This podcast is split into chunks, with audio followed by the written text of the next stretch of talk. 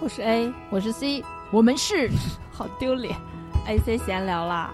，FM 幺六零五九六幺，我们都聊什么呢？聊些有的没的，有书、电影、电视剧、音乐，还有其他一切有趣的事情。我们暂居美国，全球视角为您带来新鲜观点。C 已经疯了，就在 这儿。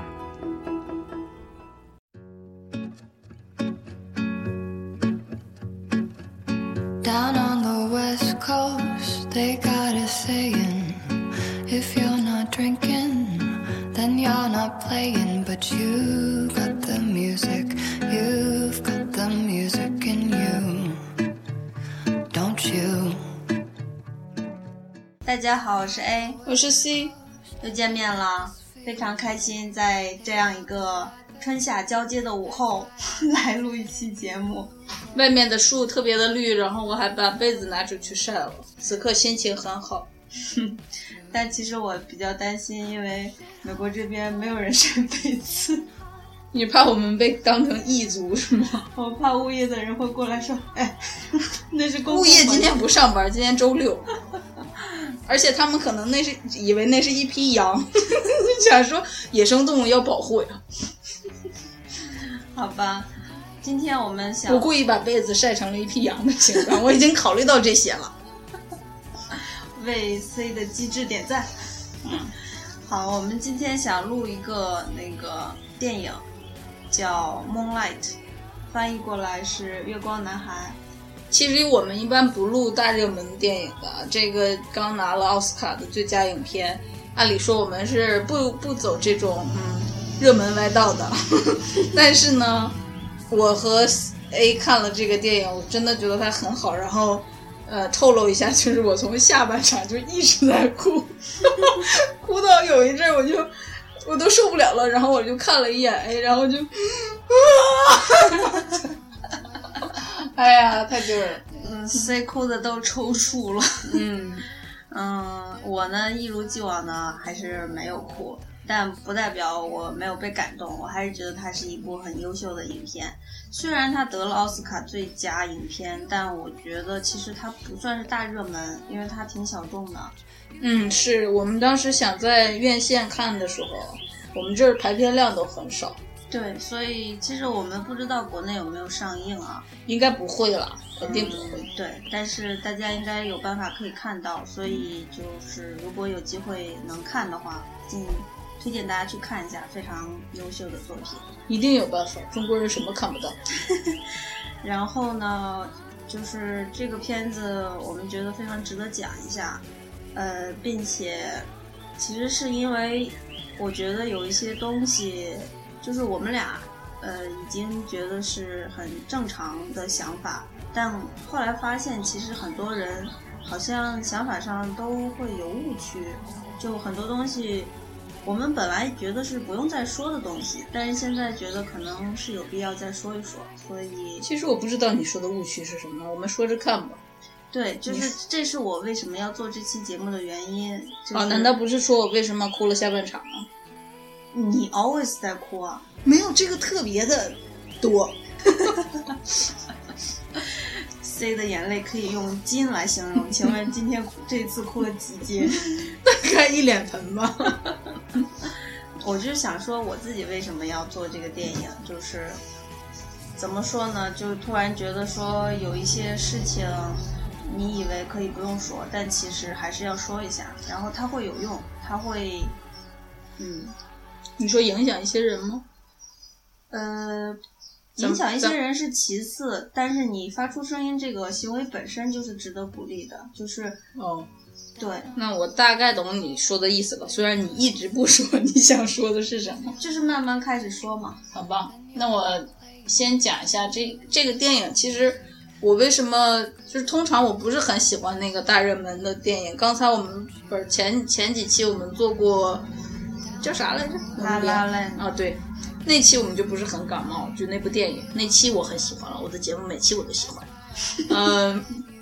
然后这个《月光男孩》呢，它里面有非常多可以拿来做文章的元素，就是呃，大家知道，有的时候你你想冲击奥斯卡那种大奖，你知道这个片子一定拿出来，大家说哇好厉害，就你有一些元素是可以用的，比如说同性这个元素，然后比如说呃家庭暴力，比如说小时候受的虐待，呃霸凌，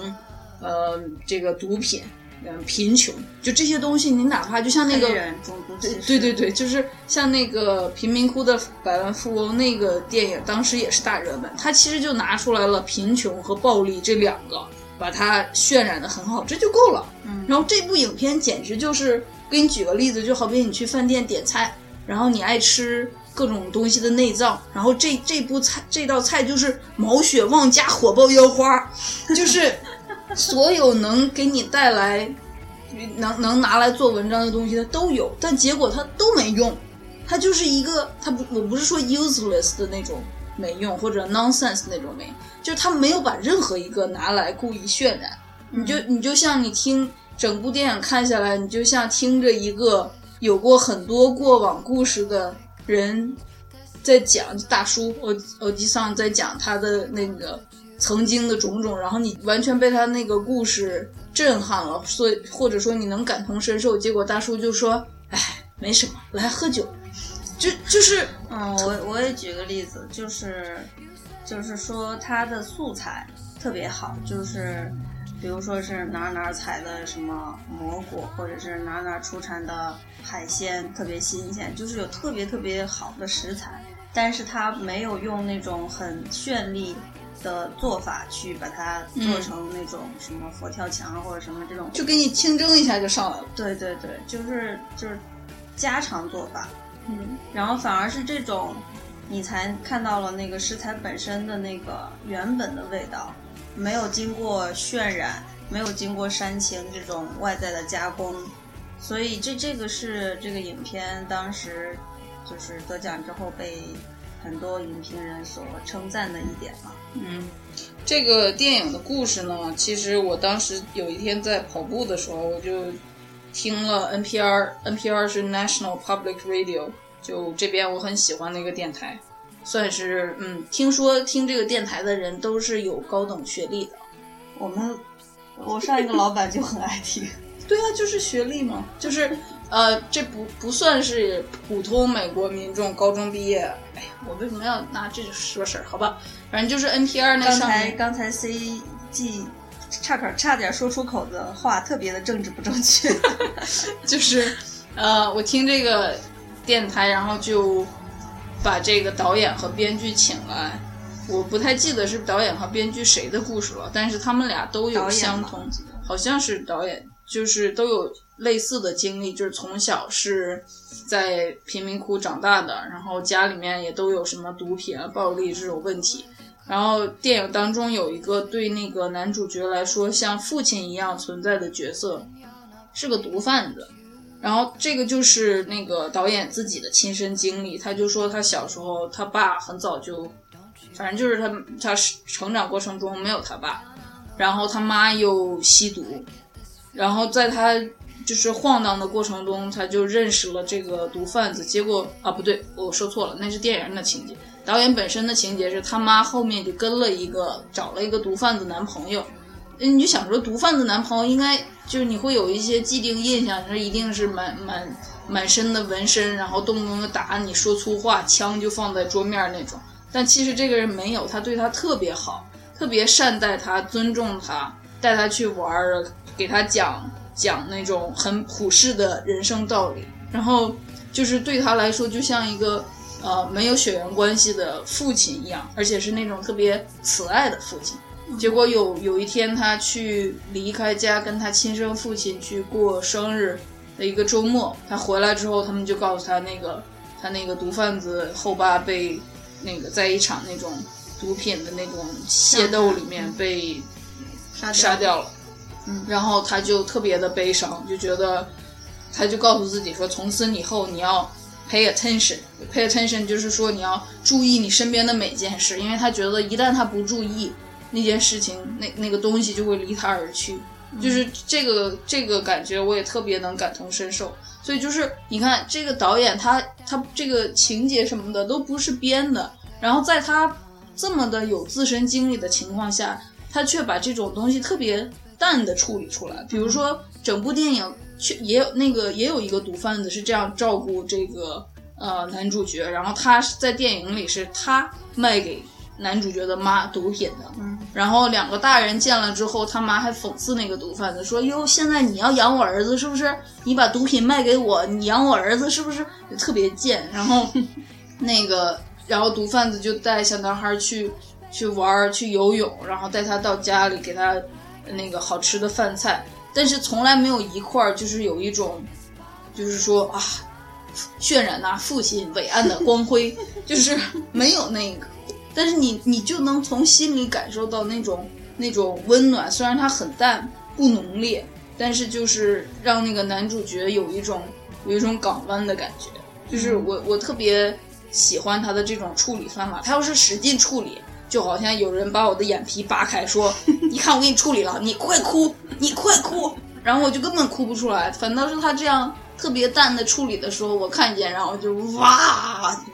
就是他这样的处理，就是说，呃，他的身份是一个毒枭，但并不影响他可以做一个好人。就是这个毒枭和好人这种身份，通常来说是矛盾的。嗯，然后一般的影片，他可能会花一些就是东西去跟你解释为什么一个毒枭是一个好人。嗯这个片子他没有这样做，他就直接呈现了一个好人的毒枭，然后你就得去去进入那个角色，去接受，哎，是一个好人的毒枭这种这种东西。但生活其实很多时候就是这样，充满矛盾又荒就是不讲道理，但是他又是真的。嗯对，然后我也就是确实认同他这种处理的方法，会比那种刻意煽情、刻意塑造呃伟大的形象那种要来的更更好吧。嗯，我来讲一下剧情吧，就是呃大概的，我不会讲太多，而且其实讲讲多少，它剧情也是挺简单的，就大概就是一个小男孩儿，小黑孩儿，然后他爸，嗯嗯，要不别讲剧情了，我们就讲讲他这个里头。可是我要说我为啥哭呀？那得说一下，我简单的说，你说，就是小黑孩儿，然后他爸很早就不在了，他就跟他妈两个人。啊、小黑孩儿年年轻的时候，就是可能六七岁的时候，就就看着跟其他黑孩儿不一样，然后比较沉默寡言，呃，有心事，虽然也被其他孩子追打，但是他就属于有哦，你你在他身上眼睛里可以看见一种小白兔的神情，就是他不想跟那些纷纷扰扰走太近，但是无奈他是周围的环境就是那样，所以他经常露出那种兔子的眼神，然后你一碰它，它噌的就跑了。这种就在那种六七岁的男孩，他们很多时候就。呃，很喜欢打闹，然后就是通常没有道理的滚在一起。对，通常你在六七岁的男孩身上看到是狗的表情，对，我然后就是想说，就一群狗乱咬，乱咬来咬去。但是但是它是兔子的，对，它不是你就多少能看到一些不一样，但是这个也没被过分渲染，嗯应该是我的感感觉感受力比较敏锐吧。嗯，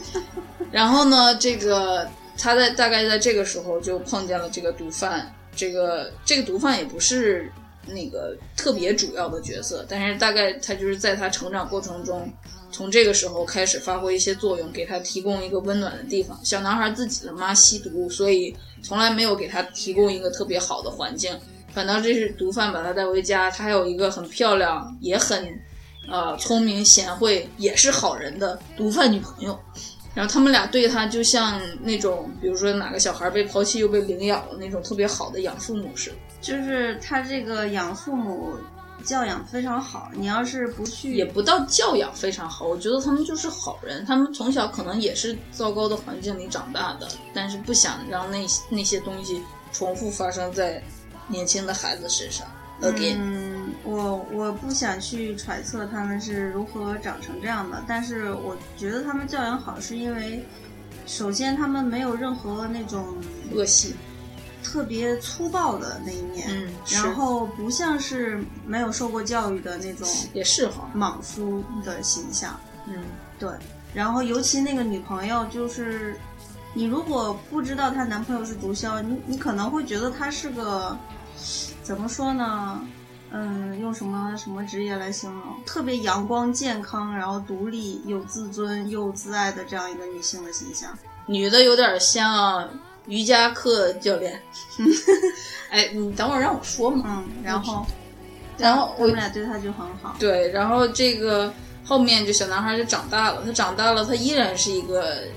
变变成了大白兔，然后但是他不是那种胖胖的大白兔，他是有点高，然后胳膊腿儿都很细，就是看起来就会被欺负的那种，然后眼睛同样还是兔子的神情，所以你就可以想象他在一个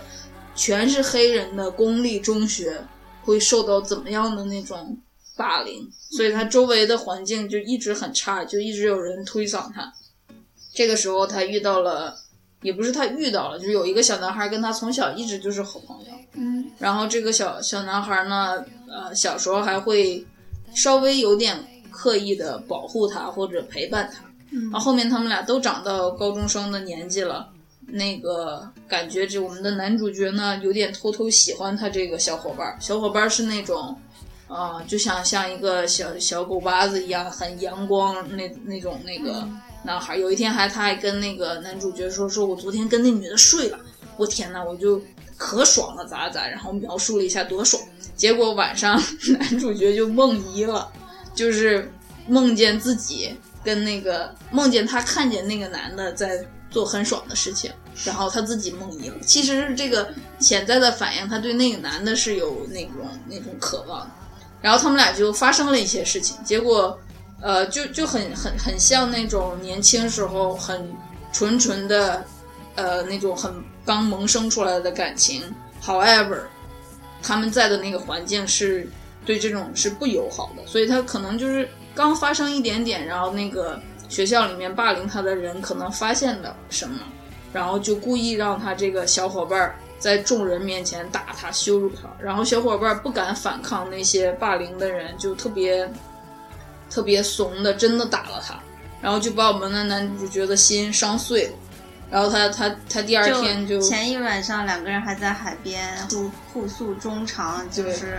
男主角觉得自己终于找到了一个依靠，对。一个可以信赖的人。但是第二天找到了爱，对，这儿第二天呢，那个小伙伴儿，因为你知道高中的时候男生要站堆儿，你要是不站在那个霸凌人的一边儿，你就可能会站在被霸凌那一边，所以就是很像东北了。形势所迫，anyway 他就你笑什么？我就像是东北是吗？其实东北人，此处我插播一下，东北人跟黑人有非常多遥远的相似性。啊、之前我看了一条微博，大概是那个菲菲是大王写的，是吗？嗯，哦，反正大概就是说，你看东北人喜欢唱听二人转，里面很多黄段子，然后那对男女的那种观念也很不正，但是就是他们赖以为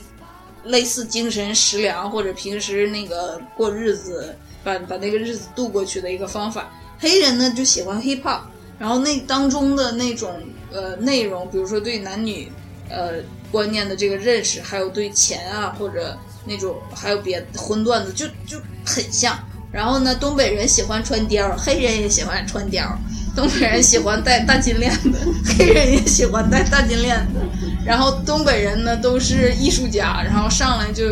嗯模仿一下干嘛？完黑人也都是都很抓嘛，然后说个话？就是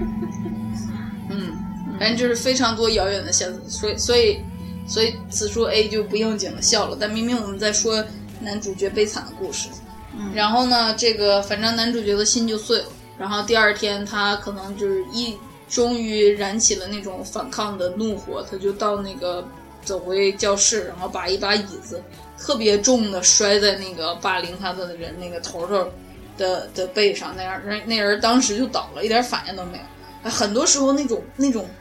霸凌别人的人，真的他妈的就是怂包，你知道吧？你要真的就是一拳挥上去把他打愣了。下次他反倒不敢找你找你麻烦了，因为他他去打你或者去闹你，就是因为他知道你不会反抗，他在享受那种就是站在上风的那种优势。你要是给他制造哪麻烦，哪怕就是说你要是打我一拳，我至少把你脸闹花，他也不会想要这个麻烦了，他就会离你远一点。就是此处要跟一些可能受过欺负或者可能会被欺负的年轻朋友们说：打回去，不要犹豫。我们待会儿说霸凌的事儿啊，就是这这块儿呢，这个剧情是这样的，就是这个男主角长期被这个这个小伙霸凌，然后呢，他自己在一次受不了之后反抗了，就反抗这么一次，然后他就被抓去了警察局。但是在那之前，他无数次被霸凌都没有那个人都没什么事儿，所以这个也是一个现实的残忍之处。我我觉得他被警察抓走，还有一个那个就是他可能心死了，他也不想在这个学校待着了，因为他的小伙伴对他做出了那样残忍的事情，所以呢，接着讲后面的剧情，他就远走他乡，然后好多这时候影影片就很快速的前进到他已经长成一个成人。观众们，你们是不会相信的。他小的时候是那种瘦胳膊瘦腿，然后有小大白兔眼神一样的那种柔弱少年。然后等他拍到他成年的时候，他虽然那个白兔的神情、那个眼神哦，隐隐的还在，但他已经是一个满身肌肉，然后戴大金链子、穿大背心的，然后也在那个街上收毒品钱的，收毒品钱的一个那种算不上大毒枭，但是应该是大毒枭手下的一个 manager 的那种形小象毒。枭，然后他还有一个很那个，就是黑人文化里有的东西，就是他会戴那种银牙银牙套。就有的时候你们看电视就看见那个黑人一张口全是金的或者银的，然后你就想说，我靠，一嘴全换了。其实不是，那是一个套儿，就是它是一个很很坚强的东西。然后平时他们出任务或者收钱的时候就戴在牙上，那意思是说我如果马上投入战斗的话，至少我的牙不会掉。就是戴那个东西就表示我是狠角色。但那东西就是时刻备战的意思。对，所以就是他，他完全长成了一个可以去霸凌别人的这么一个肌肉男的形象，但是他的那个大白兔眼神还在，非常非常少的时候，你还能看出来，就是他平时他那种猛男的形象，是他他发展出来的保护自己的那么一个躯壳。然后呢，这时候电影才进行到一半儿，后面的一半儿呢，我就哭的跟那个啥似的。为什么呢？就是因为这个时候他的那个年轻时候的小伙伴儿不知道为啥，可能醒悟了还是啥的，就给他打电话就就找他，就说不知道你现在怎么样，然后我在那个哪哪哪儿开饭馆呢，你要是有空呃过来一趟啊，我给你做饭吃，然后完全就是男主角就慌乱了，已经无法好好的当他的猛男了。嗯，我讲到这儿，我的内心有点波动，要不你继续讲。你是说剧情吗？呃，剧情大概就是他回去找他的小伙伴了，然后他也他跟他的妈关系也一直很紧张，他也在就是这个电影的后半段儿跟他把这个跟他的小伙伴把这个事儿理清了，然后跟他的妈把这个事儿理清，没有理的那么清了，不是说一二三四五那样理清了，大概就是他去面对了，然后大家都放下了。然后可能也可以继续往前走了，大概是那样。所以整整个这个后半段，相当于是在处理一种一种一种放下或者一种释怀。然后我就哇，我觉得观众可能都烦我了，就每次我都要哇一下。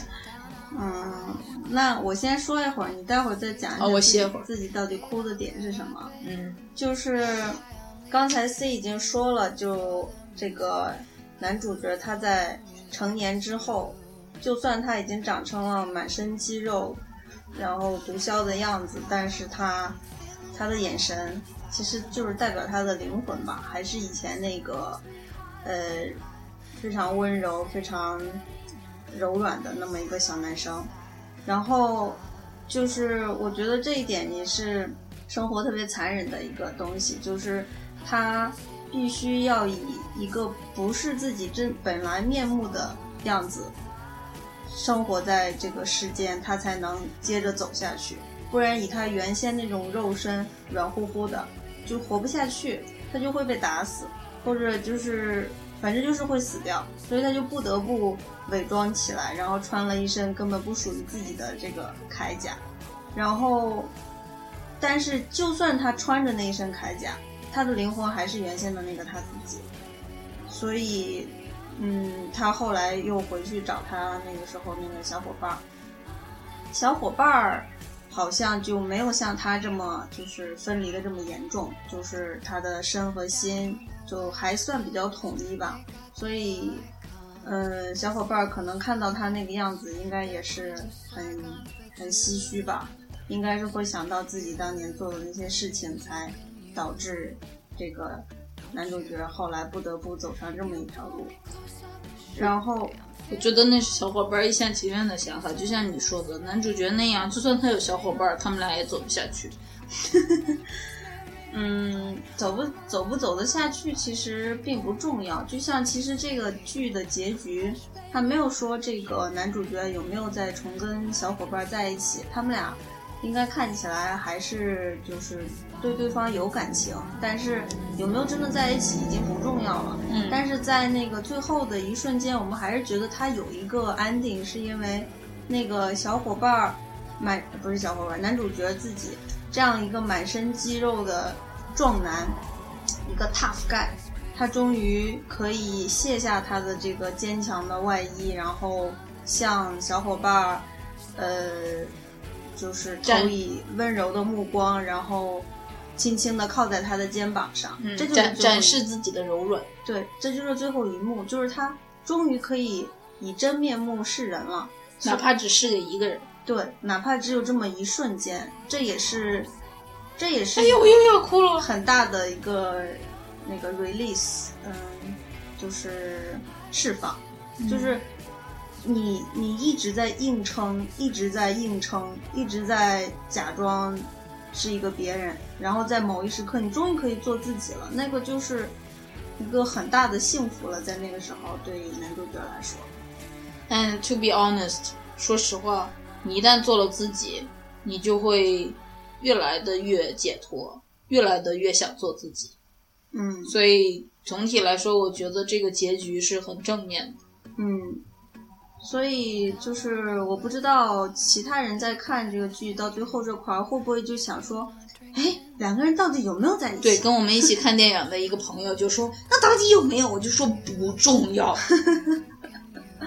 就其实我们我们也无法回答他这个问题，因为我们不知道后面会发生什么。因为就是人世就世间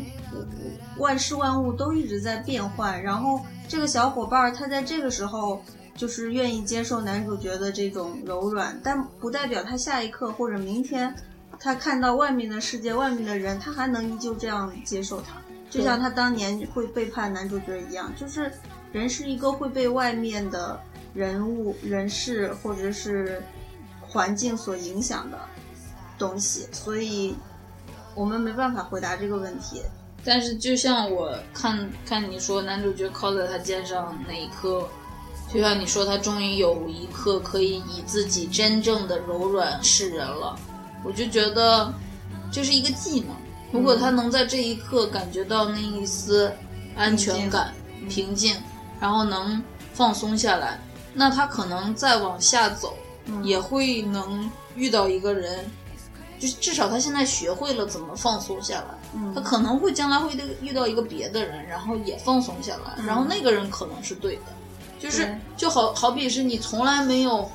没有吃饱过饭哦，不说这么说吧，就好比你从来没有穿过衬裤，你以为冬天就是冷的，然后有一天你穿过了衬裤，你就说原来冬天可以这么温暖。哪怕说后面几天不让你穿衬裤，你还会知道原来衬裤是可以让我温暖的，你就会不自觉的去寻找衬裤，最后你就会穿上衬裤，再也脱不下来。嗯，就这里嘛，我们也是要感谢这个小伙伴儿，不管他先前怎么样，以后会怎么样，但是至少在这一时刻，他给男主角提供了一个环境，一个可以可以舒服待着的一个环境。然后，我们当然也希望他之后不不要要再背不要再背叛他了。对，这会儿他们应该都已经四十岁了吧。那小伙伴都跟人结了婚，生了孩子，坐过牢，进去过，又再出来了。嗯，嗯，对。然后另外一个我想说的就是关于，嗯，说说霸凌吧。霸凌，呃，我我小时候没被霸凌过，我小时候感觉都是我霸凌别人，不是啊，那个我不是故意要这么说的，但是我通常都是占优势地位的那一个。我觉得虽然就算我没霸凌别人，我可能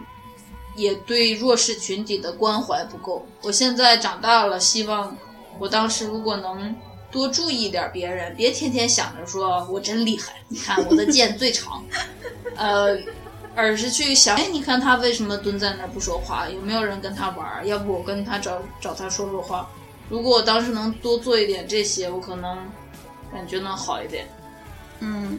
虽然我没有被霸凌过，但是我好像有听说过，就是，哎，我以前在节目里有没有讲过？我初中的时候，就是班上有一个男生，家里挺有钱的，然后爸妈也是当官的，然后他会在，周末请我们去他家看电影嘛。嗯，然后结果在上课期间，下课之后，就我就听别人说他们会把这个男生叫去厕所，让他蹲下，然后让他唱国歌，就这应该就是霸凌嘛。当然了，对，然后嗯，还有一还有一次，不知道是不是他，就是我们开运动会，然后旁边有那种公共厕所，我就后来是听他们说的，就是他们把那个男生就嗯嗯都就推在里头，不让他出来，然后那个男生就叫救命，但是他当时说的是 help，就是英语英语，可能当当时我们刚开始学英语嘛，他就说 help，都，所以当时我听到这个事情的时候，我第一反应是觉得很很搞笑，为什么要叫 help？但是现在想来，那个场景真的应该是挺残忍的一个场面。嗯，他有可能是没办法用中文喊出来，太羞耻了，所以他就用英文。嗯，就是我觉得也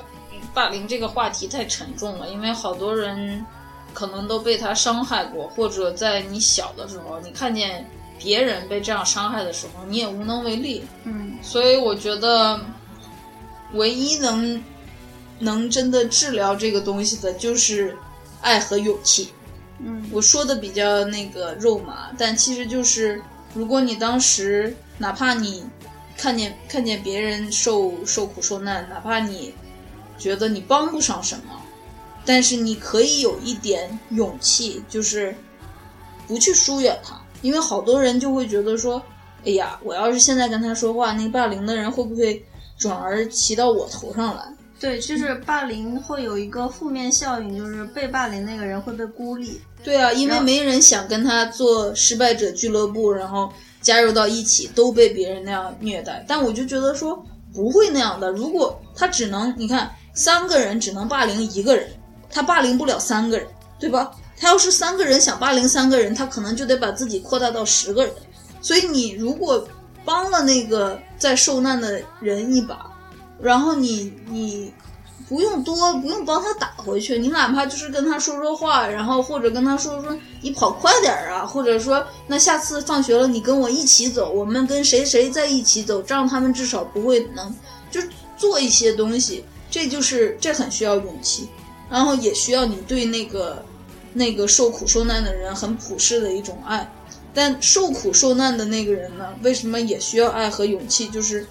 本身能反抗过去这件事儿，就特别需要勇气。我我有一个美国朋友，我跟他聊天的时候，他他跟那个剧里的男主角很像，就是他 他小时候有一个那个同父异母的哥哥，就是特别的有有暴力倾向的那种。然后他小的时候就是细胳膊细腿儿又高，就就好像竹竿儿一样。他说他小时候的那个外号就是竹竿儿，呃，然后他哥就老欺负他，他后面就花了十几年的时间把自己练成了一个就是那个那个胳膊肘子都有我腿一半粗的那种那种壮汉，然后但其实他的内心还是温温柔的那种，所以我才会跟他成为朋友。然后我就说，那你小时候有没有被欺负过？他说有。他有一次，他班上有一个小男孩，还没有多厉害的欺负，就是比如说把你的书包倒出来，就这点屁事儿，你知道？把你的书包倒出来，把你的椅子拿走。然后有一次，那个小男孩就好像推了他一把，他就回家跟他爸说，他爸有意思了，他爸就说：“你怎么能让他推你呢？你要打回去。”然后他就他就跟我说，他说我就觉得我得到了授权。然后第二天他又过来推我的时候，他说我就握紧了我的拳头，对着他的鼻子就一个大杵。然后他说我说那出血了吗？他说没出血，但你看他当时的表情，他完全的惊呆了，他没想到我会打回去。然后然后他惊呆了之后，他就走开了。然后走开之后，他再没来烦过我。所以他就说：“他说那些那些 bully，就是那些霸凌别人的孩子，其实本身都是胆小鬼，要靠这种狐假虎威来保证他们的地位。如果你给他制造麻烦，让他觉得呃搞你不是那么容易的事情，他就不会来搞你，他就会去搞别的容易的事情，或者或者你可以，我不是说让他去搞别的人啊，但是他就会想说，哼，那我去玩我的小汽车好了。是，嗯，对，就是这里说一下为什么。一般孩子被欺负了之后不会还手，就是，嗯，因为我们从小被教育的是不要打架，然后你要做个有礼貌的人，打架是不好的，所以这个东西就像一个咒语，魔咒就把我们困住了。即使我们遇到了困难，遇到了危险，我们还是觉得说，嗯，不行，我要做一个乖孩子，我要做个好孩子，我不能是打别人的那个人。但其实，在这个时候，你。不应该再被这个咒语所困住。这个东西，做一个不不打别人的有礼貌的人，这个东西是需要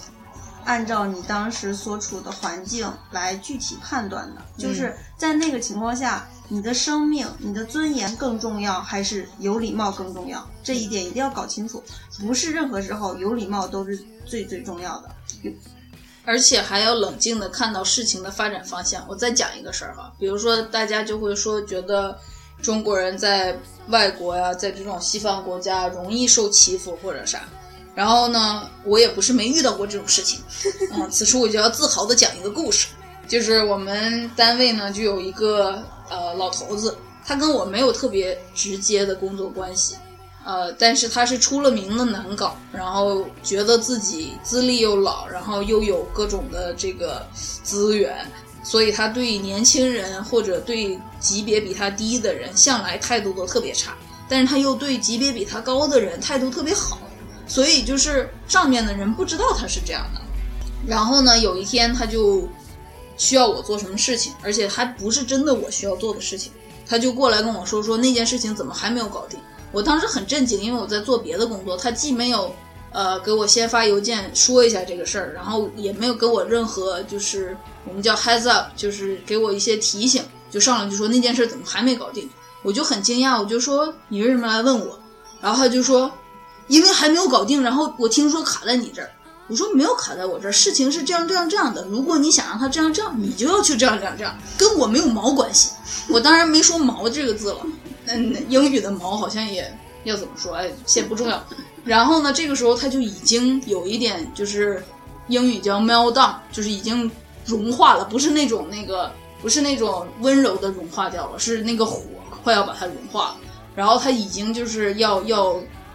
要喊出来了，就是说我不管这个事儿怎么样，你现在就是要把这件事情给我解决。大概就是说了这样的话，然后我就。非常冷静，因为我看到了事情的发展方向。说如果这次让他赢了，他以后还会用类似的方式对我，说不定还会把别的屎端到我面前。所以我就很冷静，但是也很强硬的跟他说：“我说，我觉得你现在做的不对，你不应该用这种态度跟我说话。第一，因为这个事情不是我的责任；第二，你也不是我的主管上司。如果你有任何关于我工作业绩的问题，去找我的老板说。”此处 A 在。为为 C 鼓掌。然后他就愣住了，他没想到我能当时就给他撅回去。然后他大概就是说了一些什么，我跟你说不了了，然后就跑掉了。跑掉了之后呢，后面过了两天，他就给我送来了一盒巧克力，以示嘉奖。没有以示以示道歉，这个特别像那种言情剧里说，哇，他居然敢打我，他是第一个打我的人。然后然后我也不傻，同时大概在这个事情发生了可能。三天之后，因为大概那个刚发生那一会儿，我也很生气。然后，但是我知道我自己做的事情是对的。呃，大概又发生了三天后，就是我已经收到了他的巧克力。我觉得这个事儿呢，应该应该快过去了。但是为了保护我自己，我在跟我老板开会的结束，我就跟他说了一句：“我说哎呀，有一件事情很好玩儿。有一天，那个谁谁谁哈，他还对我发火来着。然后我就跟他说：“你不能这样，你如果这个问题真要解决，你应该这样这样。”然后我老板就说什么他敢对你发火？然后我就说：“但我顶回去了。”然后我老板就说：“做得好。”所以此处就是我还运用了我的智慧，让我的老板第一知道了这件事情，第二他是站在我这边的。所以如果那个那个老头儿之后再来什么阴招，在我的老板面前说一些那谁谁可能把这个工作做好的话，我老板就会知道他可能是在报复我，或者是他们两个有过这种事情，我知道。那我现在就不会光听你的一面之词而咋咋，我简直是觉得我个人非常的机智。嗯，所以就是说，你跟这种恶势力斗争，说这个人其实也不是恶势力，他就是他就是呃肆意妄为惯了，你知道吗？他他也我也不觉得他将来真的会去我老板面前给我穿小鞋儿，就他他不是那真正那么糟糕的人，但是他那在那种情况下，他做了糟糕的事情，但我并没有让他就那样的发生在我身上，我给他撅回去了。嗯，我非常的为我自己感到，我跟你说，如果如果其他人都能像我做到这样，那亚洲人或者中国人就不会有好欺负的这种名声。嗯关键是他们都太想有礼貌了，嗯。然后都太怕事了，嗯。然后可能又不会不像我这么的有这么多的斗争经验，就觉得说我之后还要再做一个保险措施，这种很智慧、很机智的那种办法。嗯，好吧，嗯，以前我们稍微讲了一下那个关于霸凌，就是霸凌的这个人，他为什么要做这种事情，就是以我不知道是不是蔡康永说过，还是谁说过，就本来我们一般普遍就说孩小孩子都是很纯真的，都很善良的，但其实孩子才是那个最趋利避害、最最势利的人，就是因为他小，所以他就是一切都凭他的动物本能，然后欺软怕硬，或者是，呃，怎么说呢？可能比那个成人社会要更残忍，就是因为全靠本能，对没有智慧，也没有呃战略。对，就是说我我现在是希望大家能，嗯、怎么说呢？重新洗牌，不要在脑海中再定入说小孩儿嘛，那都是打着玩儿的，都没有什么坏心。真的有坏心的小孩子哦。然后他做了做了很糟糕、很错的事情，你也不要抱着说不要毁了他的一生，然后就不不去报警或者不去告诉老师，不去告诉家长，就是。至少要把他当少年犯处理。少年犯，那不至于，但是就是说，你不要自己自己先为他做你看，辩解。少年犯是这样的，我不是不判你刑，你做了这件错事，你也要承担责任，可能判的短一点，就是因为在你。因为呢，心智还发发展的不是很成熟的时候，给你做坏事的机会，但你不能不接受惩罚，这就是少年犯。但很多人是说，哎呀，他还小，做了坏事就不要接受惩罚，这不行。嗯，还有一些就是可能会说这个，嗯，我猜测以前我是我也是这样说过的，就是这些去霸凌别人的孩子，他自己本身是有问题的。就比如说他家里他爸会打他，然后呃，或者是什么他是单亲家庭，然后他家里很穷，没有钱，然后他就想在其他地方获得一些或者是他不霸凌别人，他怕别人来霸凌他，呃，对，就是反正有各种各样扭曲的理由。对扭曲的理由，就是他背后会有这些东西在，所以才会导致他做这种事情。然后我们不要用，我不要去美化他。然后，嗯，像 C 说的，就是最最好的办法就就是反抗了，就是打回去。然后我也不知道，就是会不会呃，不光是傻兮兮的反抗哦，你也要有智慧。比如说你你拿棍子打他的时候，你要确保他手边没有砖头。但还有一个问题就是，学校还有老师，他们有可能会倾向于，呃，保护一种孩某一种孩子，比如说家里有势力的、有钱的，或者是学习好的，就是这种时候，可能对对方就不是特别有利。就是如果如果那人来打你，那个老师可能会偏袒他，但是你去你去打他，你反而就遭遭殃了。我跟你说，这个世界不光有一种运转办法。如果说你被人霸凌了，同时你的学校老师又都是王八蛋，那你就转学；如果你爸你妈也是王八蛋，那你就离家出走，就是要改变自己的命运。对，这里 C 呢，就其实说了一个东西，也是我想要说的，就是，呃，老师不都是好的，学校不都是好的，然后父母也不都是好的，所以这个，如果你不幸真的遇到了不好的上述人群或者群体，那你就不能就是说，嗯，希望自己忍耐，然后对方是坏的，你还要接着去爱他们，嗯，哎呀，说到这个，我想起来前一阵儿的一个事，这个女孩她当年就是被欺负，然后她觉得老师不会有坏人，所以她要去爱这个老师，结果就最后酿成了大祸。所以这个东西，我就希望说大家不要有这个这个观念。为什么这个事情会会让我就翻白眼儿叹气呢？就即使是现在，就国内还有很多孩子身上会发生类似的事情，就是他被老师欺负，他跟家长说，跟朋友说，就是其他人会站在老师那边，因为老师那其他人就是王八蛋。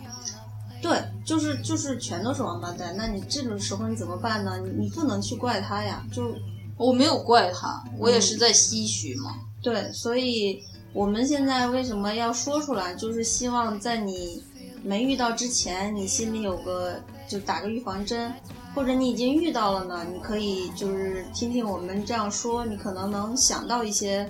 办法，或者想到一些出路来排解自己的这种郁闷，不要自己憋在心里，然后憋出病了。嗯，哎，那我问你，那个日本的宫部美幸那个小说叫什么来着？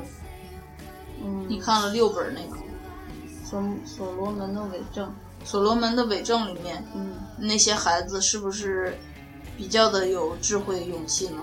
他嗯，对，就是所以他们可以去看那本书喽。哎，看完了，那有六本哎，我还没看完，我连第一本都没看完。那个是侦探小说，所以特别引人入胜。你们要是有机会可以看一下，叫《所罗门的伪证》。呃，但就算是那些孩子是有爱和勇气，但是也是经历了很多，谁说排除了万难。对呀、谁说不经历风雨就能见彩虹呢？对吧？我只是想说，那算是一个比较正面的例子。虽然它是小说，但是小说也虽然虽然是虚构，但它也不是平白出来的。嗯。所以你在看的那个的时候，虽然我还没看完，但我多少能感觉到一些，嗯。就是青少年身上因为周围发生的一些事情而而不得不被逼迫出的勇气，然后智慧、爱和一类的火花，就是那个反倒会让我们对明天有一些希望，嗯。对吧？嗯，好吧，那赶紧把这个沉重的话题结一结。结呢，就是说，就是这个艰难的事情、艰难的情况确实会遇到，但是像 C 说的，如果你有爱和勇气，你可以把自己变成太阳的话，那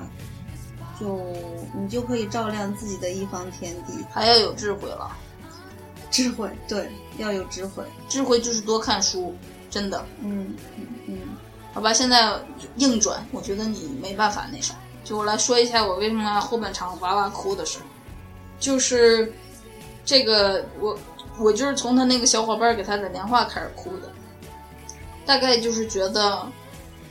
在你人的一生中，你肯定会发生一些事情，你会觉得有些人负了你，辜负，辜负，嗯，这个小伙伴就是当年辜负他的一个人。Somehow 的没，这电影根本没讲什么原因，有可能是因为人长大了就会想通一些事情，这小伙伴就想通了自己当年辜负他了，所以才给他打电话联系的。他不是失忆了，然后想起来翻以前小学同学电话簿，然后说，哎，还有这么一个人，嗯就是你看电影的时候，你能感觉得出来，他对这个人不是没有任何愧意的。这个就让我觉得特别的沉冤昭雪。然后在、在我成长的过程中，也不是没有人辜负过我，然后我也不是没有辜负过别的人，在我长大了之后，就这几年吧，我渐渐的意识到了这些，然后我现在在做一些事情，试图弥补，然后我也我也联系了一些我曾经辜负的人，但是辜负我的人还并没有联系我。所以 C 的泪水是饱含了对自己去给辜负过的人道歉的这种自我感动、客气之外，还有一些自己的委屈。就是我觉得你说反了，就是说我更多的应该是看到别人沉冤昭雪，然后想起自己的那种呃受的委屈嗯，在那啥，然后可能也就两成吧，大概就是说我对我曾经，因为所幸呢，我自己意识到了我做的事情是错的，然后我现在可以做任何让我自己觉得好受的事情来悔改。当然了，也要看对方要不要，人家要说走开，然后我就说好好好，走开，我现在就走开。对啊，所以在这个事情上，我就觉得这太珍贵了。如果如果曾经辜负过你的人能想到这些，然后能回来找你，他相当于是相当于是把历史书重新写一下一样。嗯。就是当时你以为你是错的，嗯。呃，你是笨的、傻的、不值得的那一个，然后结果现在，呃，法官走出来说，其实没有，当年是这样这样这样，然后你你没有错，你才是那个值得被好好对待的人，就就根本受不了。嗯然后呢，另外一个我哭的点就是，有点像 A 说的，就是小哥给自己这个男主角给自己发明出了一个盔甲，然后我在成长的过程中，我自己包括我身边的朋友，我能看到这个盔甲一点一点的形成，包括我自己在好多年以前也是在发展一个盔甲，然后他不是我，我就把自己藏起来，就像这个小哥做的一样。呃，所幸呢，发生了一些事情，我终于能从那个当中走出来，然后现在越来的越做自己，简直都活欢脱了。C C 呢是一个疗效非常明显的 患者，对，就是患者。我之前苏有朋说过，在奇葩说，嗯他他说一个人就说你就是那种呃讲也讲不听，听也听不懂，懂了也做不到的人，用他的那个台湾腔说的。然后最近呢，我在回回顾我的成长过程中的时候，哎，其实没有那么深沉的回顾了，就是呃，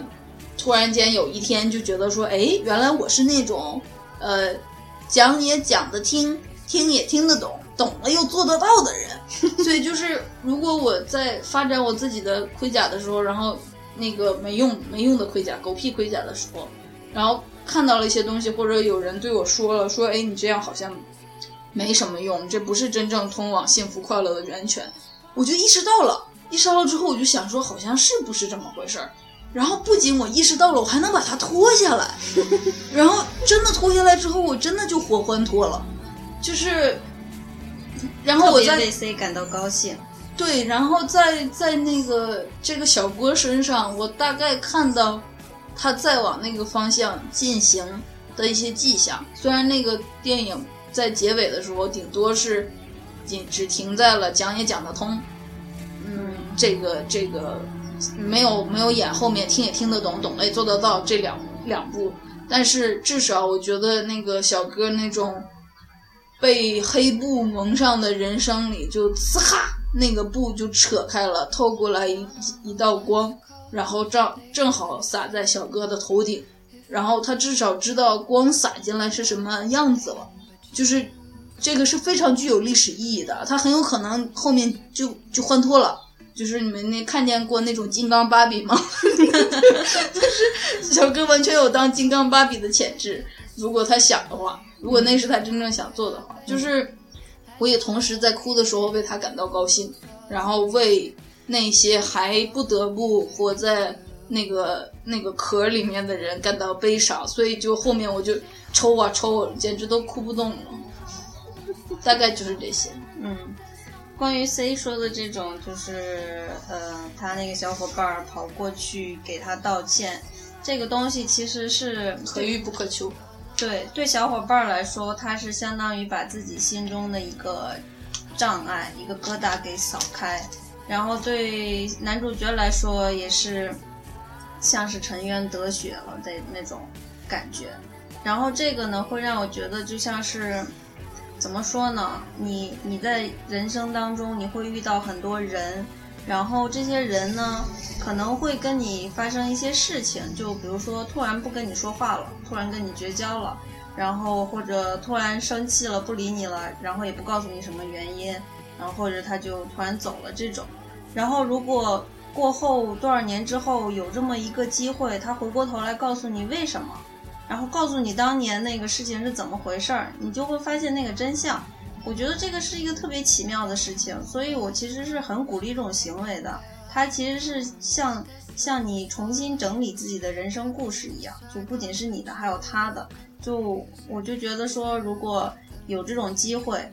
嗯，如果你之前遇到过的一个人愿意过来跟你讲那个事情，或者你自己愿意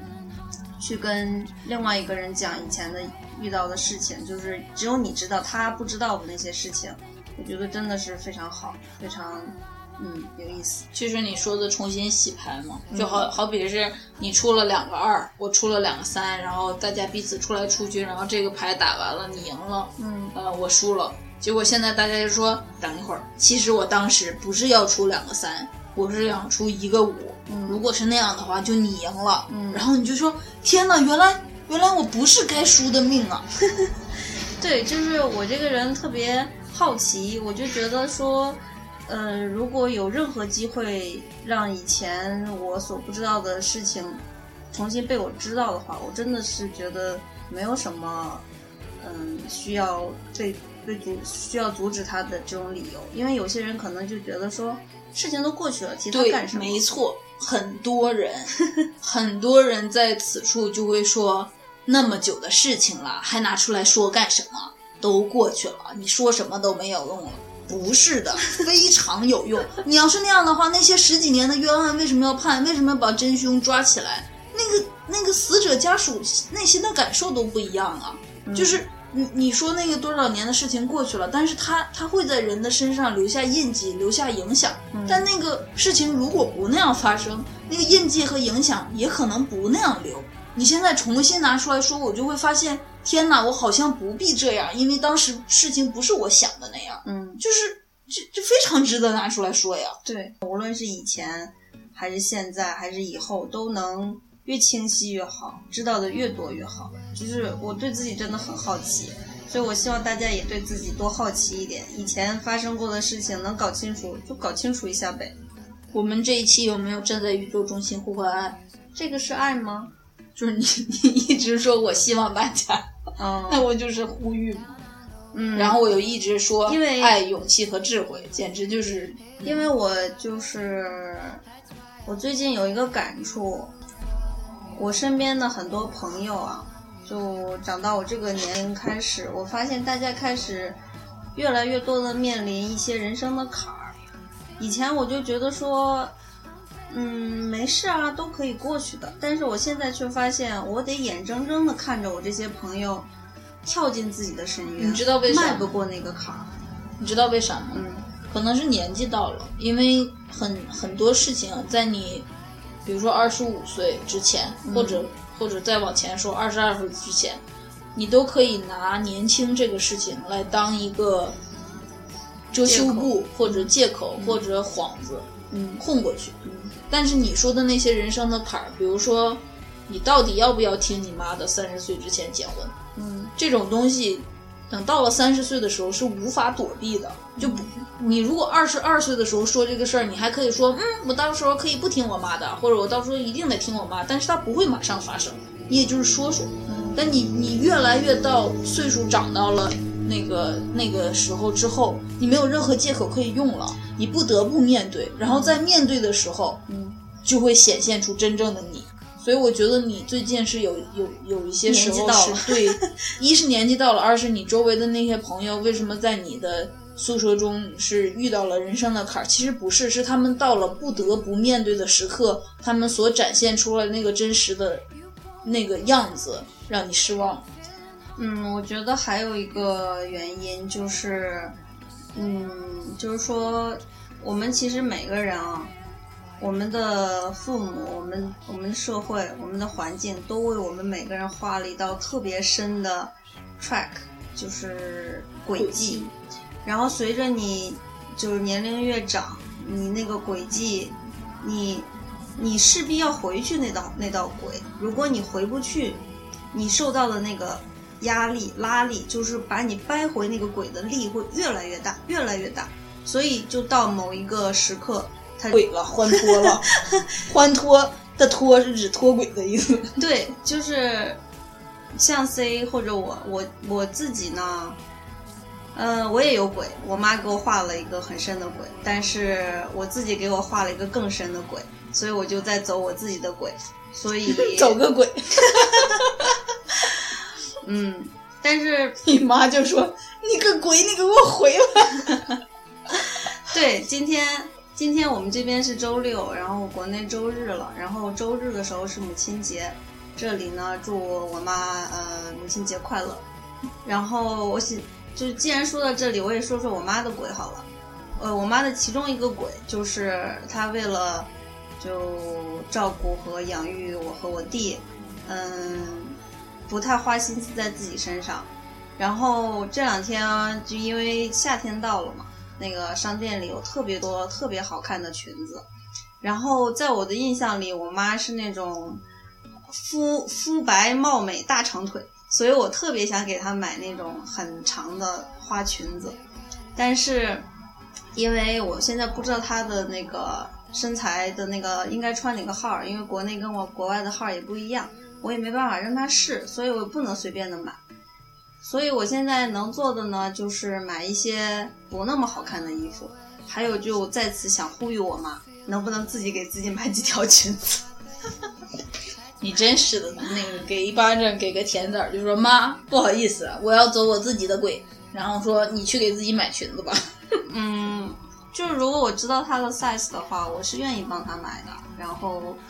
好了，听众们为什么要知道这些事情？就是你是不是絮叨了？就是给大家举个例子，你年纪到了吧？给大家举个例子啊，就是就是关于这个走走没走轨道，然后如果没走轨道该怎么办？这个这个这个东西要，还有就是这个电影一个很重要的主题就是这个小男孩他是喜欢男生的，呃，他可能在很小的时候还没有发现，但是已经隐隐的开始跟别的小男孩有点不一样了。所以就是无论是初中小时候还是初中、高中，他都会被孤立。其实他被孤立的还有一个重要的原因，是因为他跟别人不一样，就是大家特别惧怕会有不一样的存在，所以他们就会像排斥反应一样，就使使用各种手段去消灭那个不一样。比如说骂他、打他、羞辱他，希望他变得一样。嗯这个东西就会导致大家如果是不一样的人，就会有很大压力，然后有有很很有可能会隐藏自己的不一样，假装跟大家是一样的，这就是很多人的现状吧。就是我 A 想说的就是这个同性之间的爱情这个事儿，到现在这个主流社会里还是不太被认同的，就是跟好莱坞不一样啊，或者跟微博也不一样，就是很多时候人们看见一个拉呀或者一个 gay 就说啊他好帅呀，背掰弯这种。但是你你真的去公园里跟那种啊遛弯的大爷大妈说这个事儿，大家都说你有病，就是呃，主流社会还是对这个事情很不认同。这个电影呢，它的那个小男孩成长的时候，大概就是啊二三十年前了，不是现在，所以那个时候那个环境是更更差的，就是不是一个特别支持多元的社会，所以就有点像。啊、很很多年之前，几十年前的中国，那个时候每个人都要穿一样的衣服，说一样的话，想一样的事情。你要是想的事情跟别人不一样，那你就要被被斗争。就是那个是一个大家都要被整齐划一的一个非常神奇的那么一个时代，呃，但是做不到，就是会出来特别多妖魔鬼怪。呃，这个电影呢说到了同性的这个话题，但其实它并没有，就像我们之前说的，它并没有把这个东西渲染，它其实就是跟你说，我跟别人不一样又怎么了？我还是我，我一样会有我成长中的伤痛，我那个伤痛也是真实的，就像你跟大多数人一样的时候，你也会有真实的伤痛一样。他他并没有把这个东西拿出来故意的怎么说，就像小哥他的那个小伙伴背叛了他，然后好多年后又回来找他，这样的故事完全可以发生在一个小妞她的男朋友背叛了她，很多年以后又回来找她，那个心路历程很可能是一样的。所以这个电影它的它的特别珍贵的地方就在这儿，它没有大做文章。然后我觉得，哎，想说的是，你要做真实的自己，不要怕被孤立，不要怕被被看作不一样，是不是？不是，sorry，就是嗯、我为什么要说这个，还要说这个呢？就是这个就是我开头说的，为什么我觉得已经就是很很常见的东西，我们现在还是要说一下，就是因为我发现我们认为它常见，但是在普罗大众当中，还是有很多问题的。嗯，就是我不是在嗯单纯的鼓励说你去做自己，因为如果有人就就出柜，然后就被家里打死呢，不是真的死啊，就是遇到特别大的困难。比如说我刚才就那你就只能离家出走了。看的一个文章，他就讲说，嗯嗯，他遇到了一个暴击，就是他跟他爸出轨，哎，出轨，他跟他爸出柜，然后他爸一开始觉得他有病嘛，就带他去北京的三甲医院，然后医生就说同性恋不是病，然后他爸就接受了，花了一周的时间来接受他儿子是同性恋这个事情，但是有一天他跟他爸去爬山。然后路上，他爸就跟他说：“，当年要是有那种技术可以测基因，知道你是同性恋，那我就就可以堕胎，那该多好啊！”然后是吗？对，然后这个男生就特别崩溃，他就一路冲下山，就他大哭。他都不知道自己怎么回的家。反正就是这个事情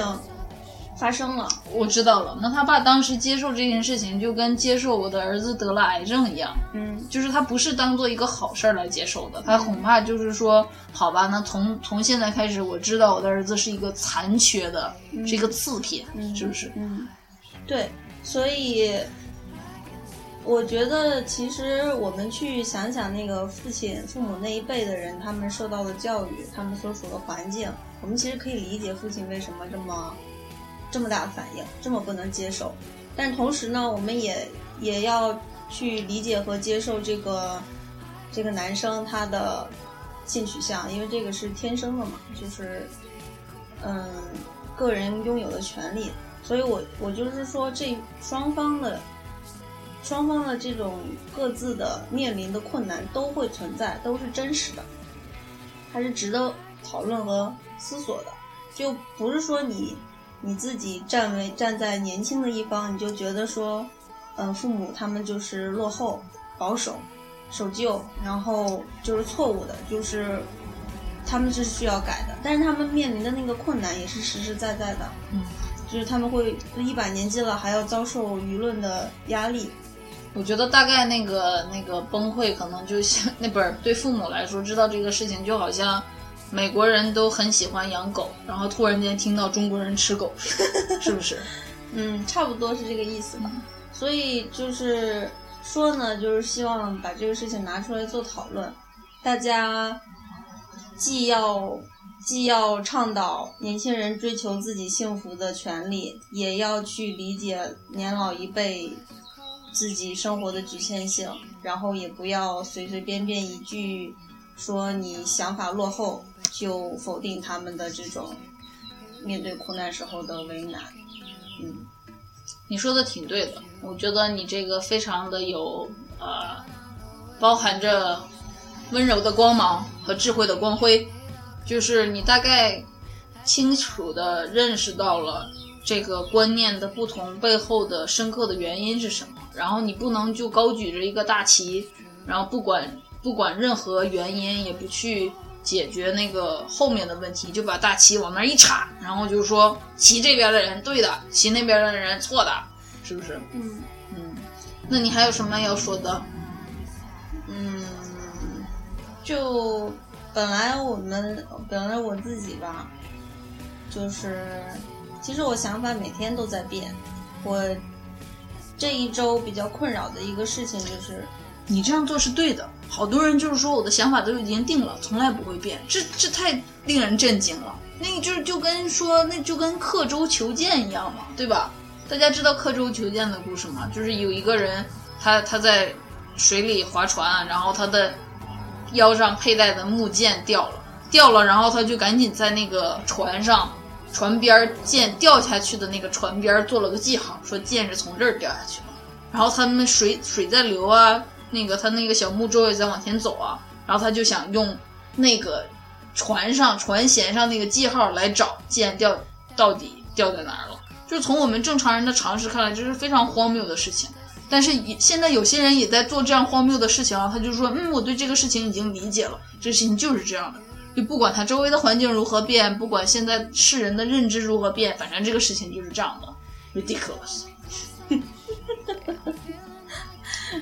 好吧，我就说我这周非常苦苦恼的一个事情是我周围的一个朋友，他要去做一些事情，然后我特别不能理解，因为，嗯，以我对他的了解，我觉得他应该去做别的事情，而不是做这个事情，所以我就一直想着我该怎么劝他，该怎么扭转他的想法，该怎么帮助他逃离苦难。嗯，我稍微试了一下，就是没有成功。没有成功当然是对的，因为那是他的人生嘛，他他的那道沟多深呐！我这么轻轻的碰他一下，怎么可能改变他的轨道？但同时呢，我自己想到一个办法来劝解我呢，就是我就想借这个朋友的事情来渡我自己的劫，就是朋友呢是我生命当中的一个很重要的人，然后我通过。去，我理解他的苦难，然后理解他的人生，来帮助我自己达到一种境界，就是嗯，然后所以就是本来我可能想做的很多事情，在这么一两天想了想，看了看之后，又又变了，就是我现在又不不觉得说我一定要改变他的想法了，因为。就是首先改变不了，这是一定的。其次呢，你也不能急，有可能十年之后会改变的。如果你一直十年内做努力的话，嗯，其次呢，我觉得就算要进行改变，也不不应该是我，因为我不是他最重要的人，他也不是我最重要的人。然后你要是希望你能去帮助一个人做非常重要的决定，那你一定要是那个人最重要的人，这样。你才能对他的人生负责，不一定吧？当时我跟你说，我讲也讲得听，听也听得懂，懂了也做得到的时候，不是所有我吸取到的东西都是我最重要的人跟我说的，也有很多就是一般重要的人朋友说的，但我也听进去了。是，但是那些那些事情，它的重要性远没有你最重要的人带给你的那个重要性来的要重要。就是说，你最重要的人带给你的那个是主干。就是我现在想要让我的朋友改变的，其实就像个主干一样的东西。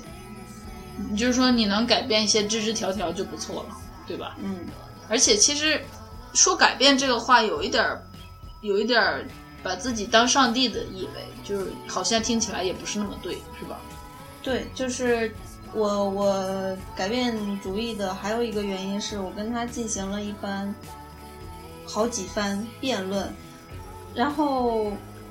他当然没有能说服我，但是我发现他自己好像挺逻辑自洽的，嗯，所以就是我要让他强行接受我这一套，他可能会很很痛苦，嗯，就就算了吧，嗯，好，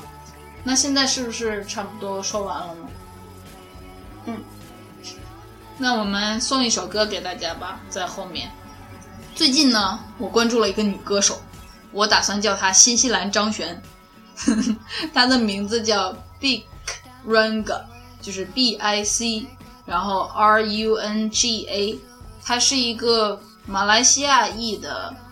新西兰人。然后他最火的时候大概是一九九八年那会儿。我是最近在听我以前大学时候听的歌，有一首歌叫《When I See You Smile》，就是当我看见你微笑的时候。然后就特别好听，我就去查这个，就是过了好多年，我越听越觉得很好听，我就去查这个女歌手，然后听她其他的歌，就发现她是那种清新自由、洒脱派。然后她明明是亚洲人的长相，就马来西亚人，特别脸特别方，然后那个呃五官呢也是那种就是很亚洲人，就跟跟吕燕差不多了，比吕燕眼睛大点，但是她特别的有自信。就当时整个新西兰人民都为他疯狂，就是他就是新西兰小清新之困。然后在一九九八年的时候，C 的这种兴奋之情，就是他觉得很奇妙，一个脸那么方的姑娘，怎么有那么迷之自信？我跟你说，那个当时他去参加新西兰国家电视台的节目，然后两个男主持人介绍他。呃，男男主持人身上那种那个脸上那种特别兴奋羞涩，然后哇，我面前可是个大美女啊的那种表情，就是根本掩盖不了。然后他也特别的大方，然后唱歌特别好听，然后很多歌又是他自己做的。他们家都是那个做音乐出身的，就是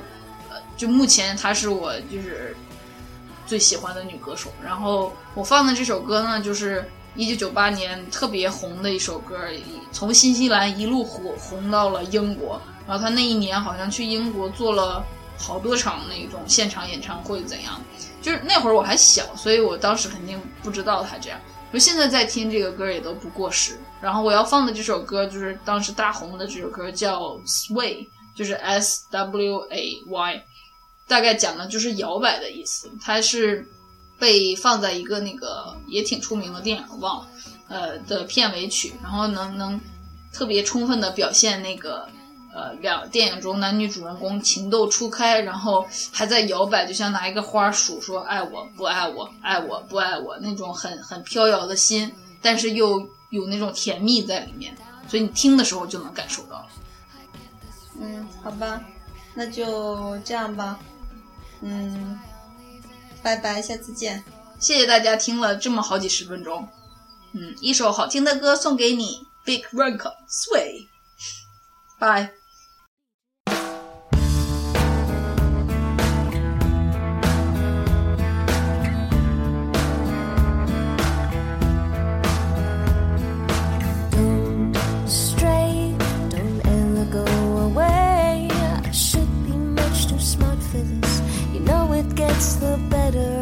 me sometimes when you and I collide. I fall into an ocean of you. Pull me up in time, don't let me drown. Let me down. I say it's all because of you. And here I go, losing my control. I'm practicing your name so I it doesn't seem right to look you in the eye let all the things you mean to me come tumbling out my mouth. Indeed, it's time telling you why I say it's infinitely true.